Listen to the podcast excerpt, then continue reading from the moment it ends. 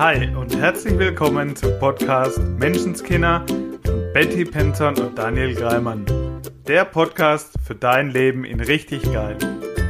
Wir freuen uns wie Bolle, dass du dabei bist und wünschen dir sau viel Spaß bei der heutigen Folge. Ja, hallo und herzlich willkommen zum letzten Teil unserer kleinen Interviewserie. Stand jetzt. Schön, dass du wieder mit eingeschaltet hast. Hallo Betty, grüß dich. Hey Daniel. Ja, Stand jetzt ist gut, ne? Weißt du, was noch kommt? Ja, genau. Wir haben ja mal gesagt, fünf Slots. Dann kam ein bisschen mehr und habe gesagt, ich kann doch niemanden wegschicken. ja, und heute Heute freue ich mich total, die liebe Nadja, Nadja Passenheim bei uns begrüßen zu dürfen. Nadja kenne ich aus einem wundervollen Yoga-Retreat. Nadja ist zweifache Mama und arbeitet in meinem Hotel. Schön, dass du heute da bist, Nadja. Hallo, ich freue mich. Hallo, Nadja. Und ich weiß von dir, Nadja, dass es ein bisschen Mut gebraucht hat, deine Geschichte einzuschicken. Also, dass du quasi so ähm, kurz vor knapp, also gedacht hast, ach komm, hm, ist es überhaupt was? Aber ja, ich mach's. Mhm. Genau, und, genau. Und ich finde es so toll, weil ich habe mich so gefreut, weil ich deine Geschichte wirklich ganz toll finde. Also es war genau die Art Geschichte, nach denen wir gesucht haben, sozusagen. Und jetzt will ich auch gar nicht so viel quatschen, weil es ist ja deine Podcast-Folge heute und deine Geschichte. Magst du uns einfach mal mitnehmen, was für dich deine Geschichte zu einer Mutmachgeschichte gemacht hat, sozusagen?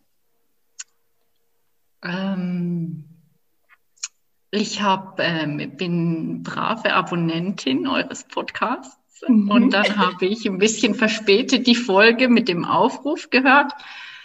Und ich glaube, dann hast du, Betty, gesagt, ähm, vielleicht macht die Geschichte auch einfach nur selber Mut. Mhm. Und dann hat es irgendwie geklingelt und dann habe ich das Laptop geschnallt, äh, geschnappt und habe das einfach mal aufgeschrieben, was mir alles so eingefallen ist. Und dann habe ich das nochmal durchgelesen und habe gefunden, ja, meine Geschichte macht mir selber Mut. Super und habe dann gefunden, vielleicht gibt es einen einzigen Menschen auf der Welt, der genau diese Geschichte braucht, um ein bisschen Mut zu fassen. Und dann habe ich mich entschlossen, sie einzuschicken und ja. Ja, mega schön. Ja, jetzt bin ich hier. Und es ist so, so schön, wirklich. Und ich weiß, wie es mir noch vor ein paar Jahren gegangen wäre. Und es ist echt schön. Ähm, nimm uns doch mal mit, erzähl uns doch gern mal deine Geschichte. Wo ging es los und was hast du so erlebt? Was macht deine Geschichte zu deiner Geschichte? Mm, ich glaube, ich fange gar nicht am Anfang an, sondern ich steige mittendrin ein und baue das dann so ein bisschen drumherum, weil das für mich eigentlich so, so das oder die Zeit in meinem Leben war, die eigentlich sehr schwierig war. Ich habe ähm, 2009 meinen Sohn bekommen, 2012 meine Tochter. Und es war für mich eigentlich immer wichtig, oder mein Job war und ist mir eigentlich immer wichtig. Darum war das für mich auch gar keine Entscheidung, dass ich aufhöre zu arbeiten. Mhm. Und es ist so spannend, weil beim ersten Kind dann kommt von außen, ah ja klar, du arbeitest wieder, ja, natürlich und super und toll und cool. Und beim zweiten Kind habe ich auch wieder gearbeitet und ich arbeite in der Schweiz und da ist es einfach so nach 14 Wochen take it or leave it. Also mhm. da ist nicht, dass man dann ja zu Hause bleibt wie in Deutschland, sondern dann ist relativ schnell wieder. Und dann war so von ganz vielen Seiten, was, du hast zwei Kinder und nach 14 Wochen gehst du wieder arbeiten. Und ich habe so für mich gedacht, hey Mensch, beim ersten Kind kriegst du da so viel Support, dass du das machst. Und beim zweiten Kind hast du so viel Gegenwind da? Das ist auch komisch. Und ich habe nur 35 Prozent gearbeitet. Also das war jetzt mhm. nicht, dass ich sofort wieder voll eingestiegen bin und nicht. Okay.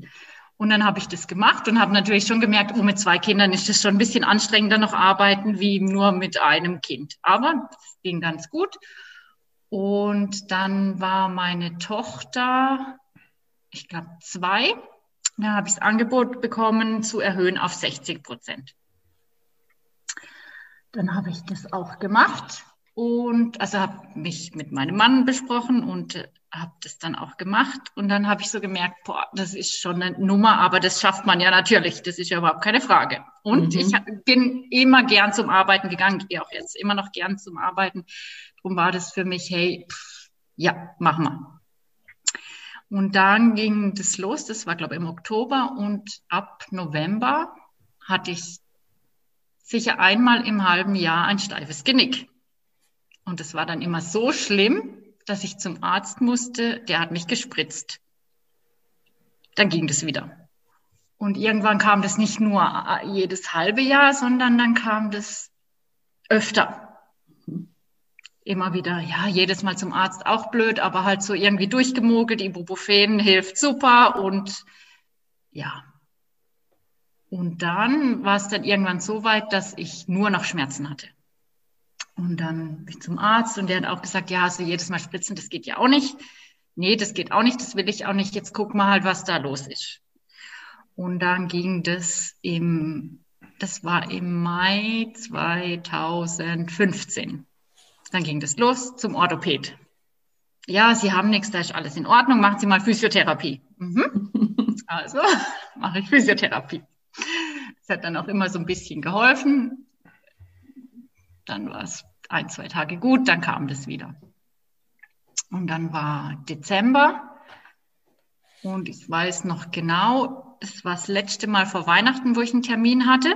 Und dann habe ich so das Gefühl gehabt, also ich habe dann noch, das war in der Zeit hatte ich ein Projekt, ähm, die ISO-Zertifizierung, das wir in Rekordzeit durchgezogen haben, neben allem. Also da war dann auf einmal auch nicht nur 60 Prozent, sondern gefühlt 100 Prozent. Mein Mann damals hatte auch eine sehr schwierige Phase im Job. Also es ging eigentlich alles nur noch so, sag ich mal, am seinen Faden. Und ich habe das aber gar nicht gemerkt. Dann war im November das Projekt abgeschlossen. Ha, ja, jetzt wird alles gut, das Projekt ist vorbei, jetzt können wir wieder normal weitermachen. Mhm. Und dann das letzte Mal vor Weihnachten habe ich gesagt, hey, ich habe gar nicht so Schmerzen im oberen Rücken, also oberen Rücken, Nacken, sondern im unteren Rücken. Ah ja, gut, dann behandle ich da, dich da, kein Problem. Und dann hat er mich angefasst und ich hätte schreien können vor Schmerzen. Dann sagt er, hey, ich habe dich, ich habe quasi nichts gemacht. Mhm. Ich sage, das kann nicht sein. Es hat mir so weh getan. Dann hat er mir gezeigt an meinem Arm, wie wenig er mich angefasst hat. Und ich, das war nur Schmerzen. Und ab dem Zeitpunkt hatte ich Tag und Nacht Horrorschmerzen. Und dann war Weihnachten, ja, kann ich eh nichts machen. Ich, also vor Weihnachten habe ich dann mit meinem Hausarzt noch und ja, weiß auch nicht. Und da nehmen Sie mal halt Voltaren und nicht nur Ibuprofen. Und dann ging so ein bisschen der Ärztemarathon los und dann war ich in einem halben Jahr, ich glaube, bei sechs Ärzten. Und alle, Frau Passenheim, Sie haben nichts. Hat sich anders Ja, okay. Und dann habe ich ein Jahr, also ist das weitergegangen und dann habe ich auch Medikamente ohne Ende und habe dann in kürzester Zeit 20 Kilo verloren. Also was man ja als Frau, juhu, 20 Kilo weniger mega. Aber in dem Moment konnte ich das gar nicht so. Da war das nur noch schlimm. Mhm. Und es gab dann auch Tage, wo ich am Morgen aufgestanden bin und gedacht habe, scheiße, wie wird ein Abend? Mhm. Es war eigentlich ganz, boah. Und dann habe ich, bin ich zum ganzheitlichen Arzt und der hat dann rausgefunden, dass ich verschiedene äh, Unverträglichkeiten habe. Mhm. Also dann haben wir halt anders gegessen, dann ging das auch ein bisschen besser, aber so ganz weg war das nicht. Und irgendwann habe ich dann schon, na, da hat dann schon äh, auch mein Therapeut, der war, der hat mich eigentlich mega unterstützt, der hat dann gesagt, da ist was. Das wollte ich natürlich nicht hören. Aber hey, da ist was, du musst schauen, da ist was, da ist was. Nicht körperlich, ja. Das wollte ich ja nicht hören, weil psychische Probleme hat man ja nicht. Ne? Und ähm, dann ging das weiter und dann habe ich schon gemerkt, ja, es ist alles viel und habe dann versucht, mit meinem Mann das irgendwie ähm, ja, Unterstützung zu holen. Ich muss auch dazu sagen, er hat, er konnte mit dem, dass ich, dass es mir nicht gut ging, nicht umgehen. Also ich war immer lustig und war immer, habe immer alles gemacht und es ging halt dann auch nicht mehr so und ich habe einfach keine Unterstützung und auch nicht die Unterstützung, wo ich mir gewünscht hätte bekommen. Und ähm, dann ging das weiter und dann ging es schon ein bisschen besser und dann habe ich dann auch gemerkt, hey, wenn ich mich hängen lasse, dann wird es nur noch schlimmer. Also habe dann auch versucht, schöne Dinge zu machen, habe angefangen zu häkeln, ähm, Yoga zu machen. Also es hat mir alles gut getan, aber so richtig der Bringer ähm, war das nicht. Und dann habe ich einfach ähm, auch gemerkt, dass, dass, dass meine Beziehung mich nicht mehr ausfüllt, dass die Liebe verloren gegangen ist, also dass ich meinen Mann eigentlich gar nicht mehr lieb. Und dann, ja, aber schau, äh, trennen, das macht man ja nicht. Mhm. Mhm. Irgendwie bekommt man das hin. Und dann hört man dann auch irgendwie, komischerweise werden dann einem so Geschichten zugetragen, ah ja, da gibt's Menschen, die, die sind nicht glücklich in ihrer Beziehung, aber bis die Kinder 18 sind, haben die es durchgezogen. Dann habe ich angefangen zu rechnen und habe gefunden, oh mein Gott, nee, das geht nicht. Und dann nach ganz viel Tränen und auch wirklich nach einer schwierigen Phase habe ich mich dann 2017 von meinem Mann getrennt. Ähm, bin dann ausgezogen und habe dann gedacht, so, und jetzt wird alles gut. Also ich möchte auch dazu sagen, ich habe das nicht leichtfertig gemacht. Mhm. Und es war für mich schon ein Schritt und der ist auch heute noch richtig. Mhm. mhm. Hat mir aber meine Schmerzen nicht genommen. Mhm. Und dann, dann ging das weiter und dann, äh, ja, jetzt wohnst du alleine und oh Gott, jetzt musst du halt mehr arbeiten und dass dir die Kinder, dass das irgendwie hinkriegst und dann habe ich mehr gearbeitet und dann kam das Angebot, dass ich das Hotel mit ähm, drei Kollegen eine Übergangszeit leite. Ja, mache ich, weil das kann ich ja und das mache ich ja gern und war dann irgendwie, also ich glaube, wenn ich zum Arzt wäre, dann hätte er mich aus dem Verkehr gezogen wegen. Erschöpfung. Und dann habe ich schon gemerkt, hey, gut ist anders und glücklich ist anders und eigentlich will ich das so nicht. Ähm, das Leben, wie ich habe. Und ich arbeite gern. Und wenn ich mir jetzt irgendwo Hilfe hole, dann sagt man mir, ich muss aufhören zu arbeiten. Das wollte ich mhm. überhaupt nicht.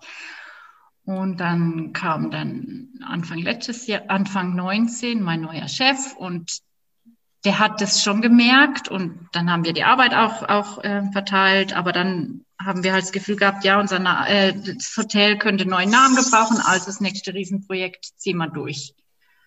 Und ich hatte Schmerzen und Angina ohne Ende. Also nicht nur einmal, sondern drei, vier Mal im Jahr. Und dann kam glücklicherweise Corona. Dass wir das hier noch hören. Und dann, also ich habe schon Anfang letzt, also Anfang 2020 mir so überlegt, hey, so geht es nicht weiter. Ich will, dass meine Kinder glückliche Menschen werden. Das geht nur, wenn ich selber glücklich bin. Mhm. Ganz wichtig. Das war so für mich das, also jetzt muss ich schauen, dass, dass das alles und so viel arbeiten. Ich arbeite gern, aber das ist zu viel und ich will nicht ständig erschöpft sein und nach Hause kommen und eigentlich nichts mehr machen können. Und dann habe ich mir so ein paar Dinge Anfang letzten Jahres aufgeschrieben und ich will mehr Yoga machen und ich glaube, meditieren probiere ich und so. Und dann kam Corona und von heute auf morgen von 200 Prozent auf null. Mhm. Und dann war das natürlich erstmal, oh Gott, was mache ich denn jetzt? Und dann habe ich aber, dann hat ganz schnell mein Sohn gesagt, hey Mama, das Corona, das ist voll scheiße, aber das ist auch gut. Ja, wie meinst du das jetzt? Und hat er gesagt, hey, wir haben auf einmal unglaublich viel Zeit für uns. Mhm. Und das war für mich so klingelingeling. Ja, genau, wir haben unglaublich viel Zeit für uns. Wir nutzen die jetzt. Und wir haben, ja, wir haben ganz viel gekocht, wir sind viel wandern gegangen, wir haben viel zusammen Sport gemacht, ich habe vorgelesen ähm, und bin einfach selber unglaublich schnell runtergefahren. Mhm. Und das hat mir gut getan und die Zeit für mich einfach habe ich so gebraucht und dann ging das auf einmal auch, dass ich jeden Tag Yoga gemacht habe, dass ich angefangen habe zu meditieren und ich habe einfach so gemerkt, hey, das tut mir so, so, so gut. Mhm. Ja, und, oh, ist so schön. Und ich habe auch, ja, ich habe mir ähm, zu meinem 40. Geburtstag eigentlich so einen Kindheitstraum. Also ich habe als Kind immer mega viel Sport gemacht. Ich habe Leistungstouren gemacht. Ich musste, wollte alles ausprobieren. Das ist dann irgendwie mit Beginn der Lehre so verloren gegangen. Und das habe ich auch verloren. Und dann habe ich irgendwie zum 40. Geburtstag, jetzt kaufe ich mir ein Rennrad. Alle, jetzt bin sie. Und das ist aber, äh, das ist so was Schönes. Und ich bin letztes, also in der Corona-Zeit dann auch einfach so viel ähm, Rennrad gefahren. Und ich habe einfach auch gemerkt, das Körperliche, das Sport machen, ähm, man ist nicht 40 und das Leben ist vorbei und man kann nicht mehr. Also, was einem ja immer so ein bisschen von außen, oh, dann fängt's an und das stimmt nicht. oh, danke dafür, Nadja. Wenn die stimmt ja, nicht. Ich hatte ja auch gerade erst 40. und ich muss tatsächlich sagen, auch an dem Punkt war, war für mich Corona, glaube ich, einfach ein Riesengeschenk, weil ich das Gefühl hatte, also es war mein Geburtstag, aber er, er hat sich eigentlich nur ähm, quasi unterschieden zu meinen anderen Geburtstagen, dass wir noch kleiner als überhaupt jemals gefeiert haben. Also dadurch war das echt so, wenn mich dann Leute gefragt haben, und wie fühlt sich jetzt mit 40? Ich so, um ehrlich zu sein, nicht anders als gestern. Also es, ja, schön. Es macht mir auf jeden Fall viel Mut. Nadja. Ja. Und ich bin jetzt 42 geworden und ich bin fitter als die letzten 20 Jahre. Mhm. Und ich habe das so einfach gemerkt, das ist auch das, was, was ich brauche und, und wo ich einfach gut abschalten kann und alles, was sonst im Alltag ist, einfach wegbekomme. Ja, Nadja, was ich da jetzt so ein bisschen raushöre und in dieser Zeit, wo es dir nicht gut ging, viel Arbeit, viel Druck, viel Stress, was da eben nicht der Fall war, ist, dass du nicht für dich gesorgt hast, beziehungsweise genau. dass du nicht Sachen gemacht hast, die dir gut tun, die du wirklich möchtest, die dir Freude bereiten. War das das dann, was sich verändert hat? Also wodurch es besser wurde, dass du wieder angefangen hast, Sachen für dich zu tun, wirklich die ja. gut tun, die mhm. dir Freude bereiten? Ja, äh, auf jeden Fall. Das war so das Thema Selbstfürsorge. Mhm. Also man hat, also ich, ich habe immer das Gefühl, so als Mutter hat man das Gefühl, man muss für die Kinder und das alles läuft und man muss, dann ist man Arbeitnehmerin und muss für den Chef oder für die Gäste oder man muss und es stimmt nicht. Und mein Körper hat mir das so laut, hat der mich angeschrien, bis ich das verstanden habe. Und ich finde es so toll, also ich finde es ein tolles Beispiel mit dem Körper, weil gestern haben wir auch ein Interview aufgenommen zum Thema Psychosomatik, dass unser Körper wirklich ein Geschenk ist, dass der uns ja wirklich helfen will, dass die Krankheit, wenn wir sie nicht mehr betrachten als etwas, was wir wegkriegen müssen, würde das auch eben übertragen jetzt auf die Pandemie. Es ist nichts, was wir in den Griff kriegen oder wegkriegen müssen, sondern wenn wir es sehen als Zeichen, als Geschenk. Also dein Körper hat ja auf jeden Fall gesagt, hey, hallo, so nicht mehr. Das ist nicht das Leben, was du dir wirklich wünschst. Genau. Also was nach außen gut aussieht, was wir eben, das kennen wir ja alle, das haben wir gelernt. Mhm. Also das haben wir uns halt abgeschaut, nur ne, bei den Nachbarn, bei den Eltern oder bei mir war das so, ich wollte es besser machen als meine Eltern. die haben sich zeitig getrennt. Und da, ich hatte das auch, dieses, komm, wir halten durch. Also es war im Kopf die Frage, mhm. halten wir durch? Ich finde es ein Riesengeschenk, dass du sagst, nee, ich muss glücklich sein, dann sind auch die Kinder glücklich. Mhm. Du hast aber auch gesagt, mit der Trennung quasi, also das war nicht die Lösung. Es war ein Schritt, der richtig war, den du heute wieder so machen würdest. Mhm. Aber dennoch war es was im Außen verändern, was noch nicht dazu geführt hat, dass jetzt alles gut ist. Ja, also ich würde es wieder machen und es war ein wichtiger erster Schritt, dass ich das gemacht habe. Ja. Ähm, aber das war noch nicht die Lösung. Mhm. Also die Lösung, also ich muss vielleicht auch sagen, ähm, ich bin mehr oder weniger schmerzfrei. Also es gibt es immer mal noch wieder. Ähm, aber ich gehe jetzt anders auch damit um, mhm. weil ich das einfach auch anders sehe. Hey, mein Körper zeigt mir. Wenn ich Halsschmerzen habe, dann überlege ich nicht, oh, wo habe ich mich jetzt erkältet, sondern dann überlege ich, was ist im Moment das, wo ich nicht aussprechen will? Oder mhm. mit wem will ich nicht reden? Oder was ist das, was mir im Hals hängt? Oder wenn ich Nackenschmerzen habe, was, was hängt mir denn im Nacken? Also ich gehe einfach jetzt anders damit um, was will mir mein Körper sagen? Und ich, boah, hey, ähm, was ist, ist total, hier Also es ist, ja, ich gehe einfach anders damit um und die Trennung hat mir sicher geholfen auf dem Weg. Ja. ja. Wie bist du daran gekommen? Also, ähm, wo hast du es quasi her? Weil ich mag das ähm, so ein bisschen gern zu hinterfragen. Ja, also für mich war es zum Beispiel, fing es an mit einem Buch, mit einem Podcast, dann kam Seminar, dann kam Coaching. In jedem Fall war es Hilfe holen im Außen. Wie war es für dich sozusagen? Also was war der Step für dich, die erste, der erste Step Hilfe? Also weiß ich nicht. Welches Medium? Also für mich war ähm, in der Zeit, wo ich zu so vielen Ärzten und immer gehört habe, hey, sie haben nichts und da mhm. ist nichts, ähm, dann bin ich zu einer Heilpraktikerin gegangen, mhm. die mir dann geholfen, also geholfen, kurzfristig geholfen hat. Mhm. Und ähm, dann bin ich lang nicht mehr zu ihr und aus irgendeinem Grund, es war, ich weiß nicht mehr genau, bin ich nochmal zu ihr. Und es war mir nicht bewusst, dass sie ähm, ihren Schwerpunkt auf Psychosomatik hat. Es war mir nicht bewusst. Mhm. Und dann bin ich wieder zu ihr und dann haben wir einfach geredet. Und dann hat sie mir dort schon gesagt, schauen Sie auf Ihre Gedanken. Mhm. Und ich, oh, schauen Sie auf Ihre Gedanken, was will die mir jetzt sagen? Ich habe das nicht verstanden. Und dann war ich nochmal und nochmal und dann hat sie mir jedes Mal wieder was mehr gesagt und, und ja, und sie hat mir so den Impuls gegeben und was, was Anfang letztes Jahr, wo ich dann noch so das Gefühl gehabt habe, boah, jetzt muss ich aber echt was ändern, ist mir ein Video von Robert Betz über den Weg gelaufen. Mhm.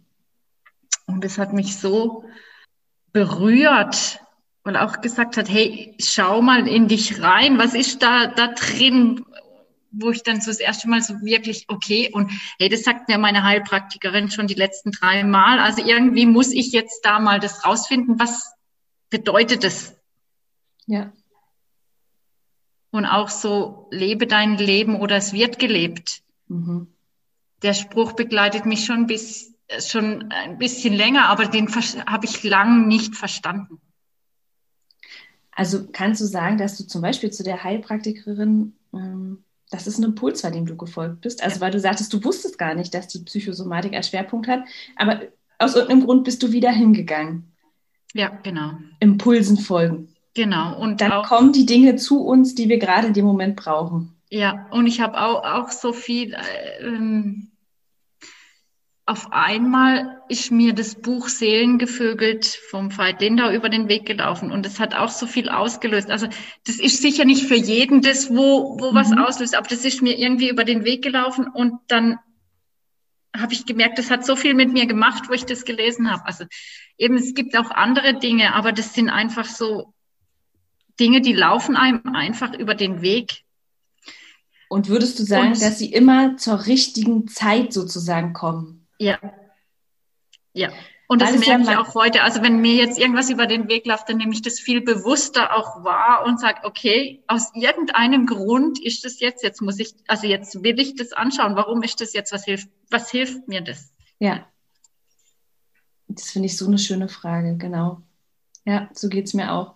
Und ich weiß, ich habe lange Zeit in meinem Leben auch oft zurückgeguckt mit dem, oh, was hätte ich jetzt besser machen können oder warum war das so?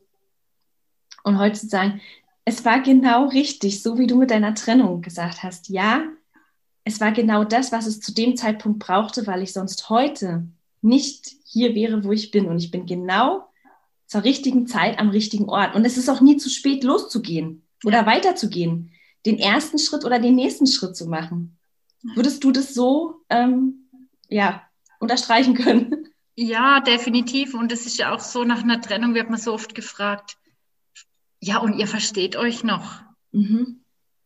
Ja. Ja, wie ist denn das möglich? Du musst doch. Also aus irgendeinem Grund hast du dich ja getrennt. Ja, das habe ich, aber das heißt ja nicht, dass die 20 Jahre Beziehung vorher nicht in Ordnung waren.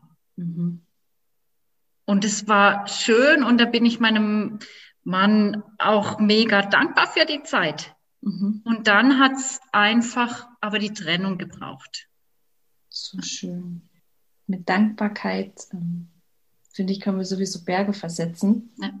Und es heilt so viel. Mhm. Und das finde ich auch eine schöne Energie für die Kinder. Also viel schöner als zu kämpfen, als sich durchzubeißen. Ja, da entsteht ja auch ganz viel Raum mit mhm. Dankbarkeit. Ja, Nadja, wenn jetzt jemand hier deine Geschichte heute hört und findet sich da an der einen oder anderen Stelle auch wieder, was würdest du dem raten wollen? Also was ist so der erste Schritt, was du demjenigen mit auf den Weg geben würdest, aus deiner Sicht heraus? Keine Geschichte oder keine, ähm, kein Impuls, also die Impulse, die kommen, wahrnehmen, aber niemand kann einem sagen, welches der eigene Weg ist. Also das finde ich so wichtig. Mhm. Und ich glaube, unsere Seele oder wie auch immer das nennen will, wenn man religiös ist, ist das vielleicht auch Gott, ich weiß es nicht. Ähm, man findet es, wenn man hinhört. Man findet es, ja, man findet den Weg, wenn man hinhört. Okay. Ja, es klingt jetzt ein bisschen spirituell ja. und alles, aber das ist so, Danke, das ist genau richtig. Antworten in uns. Wir müssen und wir müssen nur hinhören. Ja. Wir dürfen auf unseren Körper hören und wir dürfen unseren Impulsen folgen, auch wenn das von außen vielleicht mit Kopfschütteln begleitet wird und das ist alles.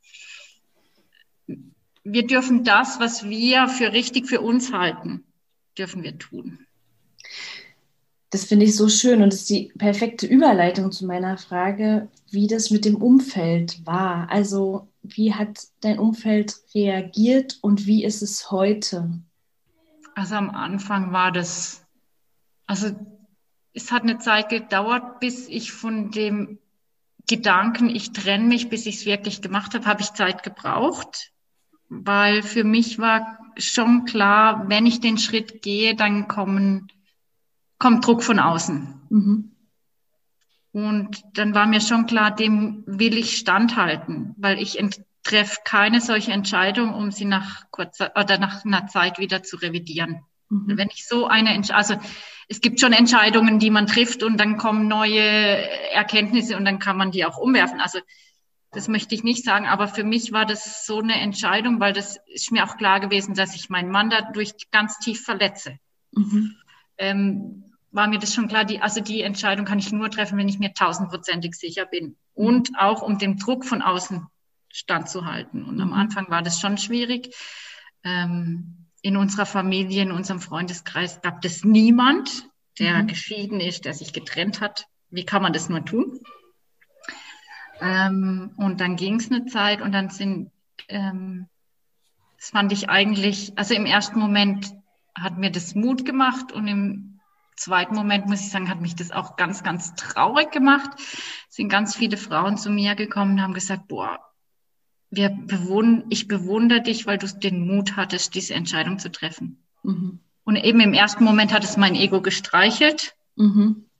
Und im zweiten Moment finde ich das einfach ganz traurig, weil das ein bisschen auch impliziert, hey, es gibt Menschen, die den Mut nicht haben. Mhm. Und das finde ich, also das hat mich traurig gemacht. Ja, ja, ja das glaube ich dir. Das ist ja schon wieder der Moment, wo ich denke, verdammt, meine Taschentücher sind leer.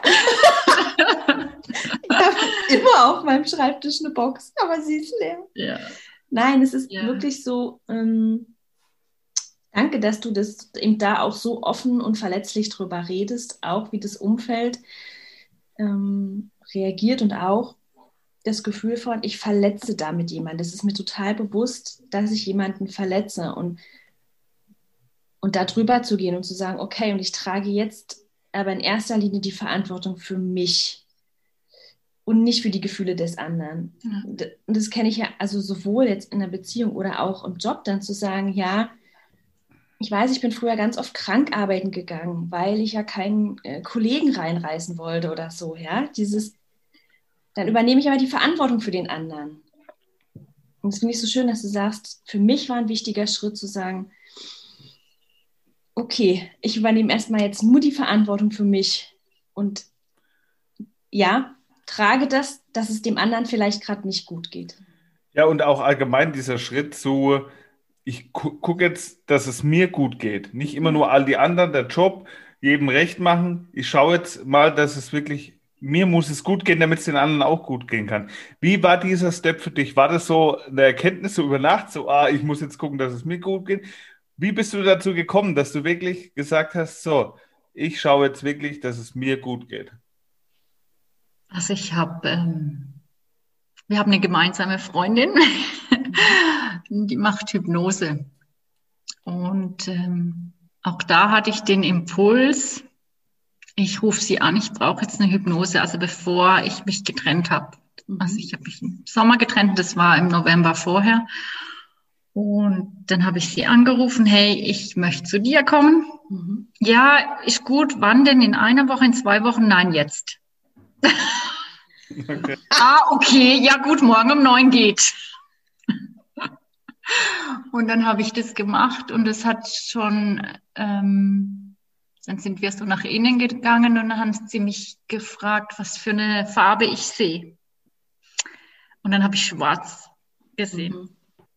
Und es war für mich so, boah, nee, das will ich nicht, ich will nicht, ich, mhm. ich will, also ich will nicht schwarz sehen, ich will nicht in mir schwarz haben. Mhm. Und ähm, ja, dann haben wir das hinterher, also es war ganz, also es ging, glaube ich, zwei Stunden oder drei Stunden, ich weiß es nicht mehr, es war ganz intensiv und emotional und ich habe, glaube ich, von drei Stunden, zwei Stunden 55 geweint. Mhm. ähm, und eigentlich war mir da klar, hey, jetzt muss ich für mich schauen. Und es hat aber dann einfach noch gebraucht.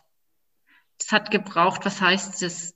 Wie kann ich am besten zu mir schauen? Und gibt es auch eine Möglichkeit, dass ich zu mir schauen kann und die Beziehung geht nicht in die Brüche? Mhm. Und habe aber dann für mich entschieden. Und es ist mir auch ganz wichtig zu sagen, es ist das ist nicht die Lösung für jeden. Ja. Das gibt Möglichkeiten, das weiß der Daniel am allerbesten. es gibt Möglichkeiten, auch in so einer Situation eine Beziehung wieder hinzubekommen. Für mich war es aber nicht mehr möglich. Ja, und mir ist es an der Stelle auch wichtig zu sagen, dass es auch kein ähm, besser oder schlechter gibt. Ja, also du sozusagen Beziehung ja, Beziehung nein. Was ich aber gut finde, ist, du hast eine Entscheidung getroffen. Also was ich viel öfter erlebe, dass Menschen in Beziehungen bleiben, die sie eigentlich nicht toll finden. Und so wie auch Daniel das ja in seiner Kino so schön gesagt hat, und sich im Außen irgendeinen Ersatz suchen oder irgendwas, das ist für mich keine klare Entscheidung, sondern wirklich eine Entscheidung treffen. Du hast gesagt, okay, die Entscheidung ist gegen die Beziehung. Mhm. Die andere Entscheidung hätte ja sein können, 100 Prozent für die Beziehung und dann alles geben und dann nicht so lauwarm, so ein bisschen dann wirklich Herz auf, ungebremst, bedingungslos. Genau. Und wenn das nicht geht, dann kann der Schritt auf jeden Fall das sein. Aber nicht so, wie du sagst, diese Frauen, die dann zu dir kommen und sagen, wow, wie mutig. Hm. Das klingt nicht nach 100 Prozent für die Beziehung. Ja. Sondern ja, das ist so ein, so ein Mischmasch. Ne? So wir halten irgendwie durch, aber es ist ja. es nicht. Und ich glaube, es ist wichtig, irgendwann eine Entscheidung zu treffen. Mhm. Auch wenn man nicht weiß, was passiert. Also für mich war das auch ein Schritt, keine Ahnung. Und jetzt mal schauen. Ja, genau. So. War, war das, seitdem du die Entscheidung getroffen hast und seitdem du angefangen hast, wieder dir gut zu tun und dich um dich zu kümmern, war das ab dem Zeitpunkt dann immer, jawohl, jetzt geht es permanent nach oben und ab jetzt ist alles mega geil? Oder es, war das bei dir auch so wellenförmig? Wie, wie hast du es wahrgenommen? Also es ist definitiv wellenförmig. ähm, die Wellen nach oben sind schöner und heller und fühlen sich viel, viel besser an. Ähm, ich bin aber froh, dass wir heute das Interview führen und nicht vor vier Tagen. Danke dafür, Nadja, dass du wirklich so ehrlich bist. Ja, ich liebe es. Ja, also es ist nicht, ähm, man trifft die Entscheidung und alles ist super. Das ja. ist es nicht. Würdest du sagen, dass aber heute, so ein Tag, wie du jetzt sagst, so vor vier Tagen, oh, da wäre es jetzt nicht der Tag für ein Interview gewesen. Aber würdest du sagen, dass so ein Tag immer noch selbst wenn da quasi eine untere Welle wäre, also so ein Tal, immer noch höher ist als vor zwei, drei Jahren ein guter Tag. Ja. Weil Ja. das, das ist das, Ja. was wir auch so wahrnehmen. Es wird, wenn man diese Wellenbewegungen, wenn man eine Linie durchmachen würde, wäre es trotzdem bergauf. Auch Ja. wenn Und Phasen dabei sind, die nicht so prall sind. ja, und ich sage immer, das braucht auch so die dunklen Tage. Mhm. Weil das heißt ja nicht, dass meine Entwicklung zu Ende ist. Mhm. Also ich merke, da geht noch viel. Und nur wenn es so, ich, ich glaube immer, wenn, nur wenn es so dunkle Tage gibt, kann man wieder erkennen, okay, da ist noch was, das könnte besser sein. da kann man dran arbeiten. Und, Und- ja, also natürlich hat niemand gern die dunklen Tage und es, aber die braucht's, glaube ich. Sie dürfen zumindest einfach sein, oder? Ja. Also und, und manchmal sind es dann auch keine Tage mehr. Also das ist das, was ich häufig ähm, in meiner Arbeit mit Kunden erlebe, dass es manchmal dann nur Stunden sind oder Mhm. mal eine halbe Stunde. Dass Ja. das, was früher Tage gebraucht hätte, um wieder rauszukommen, heute viel schneller geht. Weil es auch okay ist, weil wir nicht mehr dagegen kämpfen, weil wir Mhm. nicht mehr das Gefühl haben, oh Gott, jetzt ist alles vorbei, jetzt, jetzt habe ich gar nichts mehr im Griff, weil es mir mal schlecht geht, sondern weil es halt einfach mal okay ist. Mhm. Auch vor den Kindern, weil du vorhin gesagt hast, du hast gefühlt in der Hypnose die meiste Zeit geweint. Wie oft hast du dir davor erlaubt, auch als Mama, äh, zum Beispiel vor deinen Kindern, einfach mal zu weinen und alles die Gefühle zu leben, die gerade am Start sind? Wut, Traurigkeit, genervt sein. Nee. Okay. Und ich, und ich also ich sage, wenn ich die Kinder anschaue, also ich habe, ähm, die Kinder leben ja auch in so Wellen. Oder Mhm. wir nehmen sie auch in so Wellen wahr. Wenn wir es wahrnehmen, dann ist, dann läuft es super. Mhm. Dann kann man sagen, hey, so kann es jetzt bleiben. Also so bleibt es ja nie. Und dann gibt's wieder die ganz schrecklichen Tage, weil irgendwo die Kinder sich ja auch weiterentwickeln. Und die können ja auch nicht immer nur toll sein. Und Und es ist ja super, wenn man an den Tagen dann auch sagen kann, hey, es bleibt ja nicht für immer so. genau, genau. Und dann irgendwann, ich, ich nehme das so oft wahr, dann sitzen wir zusammen am Tisch und dann gucke ich meine Kinder ins Gesicht und merke, okay, wenn ich die anschaue, jetzt weiß ich, was die letzten paar Tage schwierig war. Jetzt ist wieder was passiert. Jetzt sind sie wieder einen Schritt weiter. Und ich glaube, das ist bei uns auch so. Wir zeigen das nicht mehr oder wir machen das Mhm. vielleicht eher in stillen Kämmerle- Kämmerchen aus, aber das ist ja auch bei uns so. Und darum darf es auch mal schwierig oder dunkel sein. Würdest du das empfehlen, es im stillen Kämmerlein zu tun? Ich, ich glaube, das ist ein bisschen typabhängig. Also, ich glaube, es hilft immer, wenn man irgendwo eine Anlaufstation hat, wo man das auch mal platzieren kann. Mhm. Ich glaube aber, dass das schon auch ein bisschen typabhängig ist. Mhm. Aber Hilfe hilft immer. Ja, das ist mega. Tatsächlich. Ja, also ich sage das ja so gern, dass ähm, wir ja ganz oft, gerade auch als Eltern, denken, dass wir immer stark sein müssen und dass, dass es mehr wert ist, wenn wir es ganz alleine wuppen. Und dass es ja sowas von Quatsch ist. Das ist ja, also dass wir ja auch selber so gerne geben und dann dürfen wir auch nehmen, Hm. dass es wirklich wertvoll ist. Also für alle Beteiligten. Hm. Weil so wie es uns Freude macht, Hilfe zu geben, so macht es ja auch jemand anders eine mega Freude, uns Hilfe zu Mhm. geben. Ja. Und ich habe so eine, meine Tochter, die ist so ein Herzmensch und die letzte habe ich mal zu ihr gesagt, heute ist einfach, hat die Mama einen richtig blöden Tag. Mama, das macht überhaupt nichts. Das ist gerade gut, ich habe Zeit, ich kümmere mich jetzt um dich. Danke. Also es war so schön. Was magst du? Soll ich dir einen Tee machen oder magst du einen Kaffee? Also es war echt, oh, Und danke. war der Tag dann so schlimm? Nein. Das ist auch gut, oder? Ja. Drauf hat auch wieder Sinn, ne? Ja, ja. Ach, so schön, herrlich. Ja, liebe Nadja, du, jetzt ist vielleicht da draußen immer noch jemand. Also spätestens jetzt wollen wir den Letzten erreichen, der immer noch denkt, naja, meine Geschichte ist ja nicht so wichtig. Macht ja vielleicht nicht so Mut. Was würdest du dem sagen? Du hast dich heute hier getraut, bist heute hier ins Interview gekommen.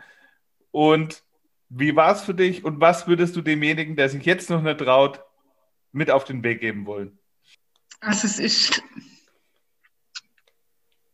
es ist schön, darüber zu reden. ähm, es hilft mir auch wieder ein bisschen anderen Blick wieder auf meine Geschichte zu werfen. Das finde ich auch schön. Und ähm, wenn man nicht über seine Geschichte reden mag, dann schreibt es auf. Mhm. Einfach mal alles aufschreiben. Mhm. Ähm, wo ich meine Geschichte für euch aufgeschrieben habe. Also ich, ich glaube, äh, ein bisschen wir war sie wahrscheinlich schon auch. Aber es hat, es hat mir so selber auch wieder Mut gemacht und drum, ja, wenn ihr nicht mit jemandem darüber reden wollt, dann schreibt es auf. Es hilft einfach viel und jeder Schritt, den man tut, kann man auf sich selber stolz sein und jede Entscheidung und sei sie nur am Morgen aufzustehen und sich nicht schön zu machen. Also das ist ja auch eine Entscheidung. Ja. Aber das, auch das darf man sagen, hey, das ist okay, es ist okay. Ja, den finde ich so schön, danke Nadja. Also dieses Vergleich dich nicht. Dein Erfolg ist dein Erfolg. Und wenn es der ist, ich bin heute Morgen aufgestanden. Genau. Das finde ich so schön, deshalb danke für deine Geschichte.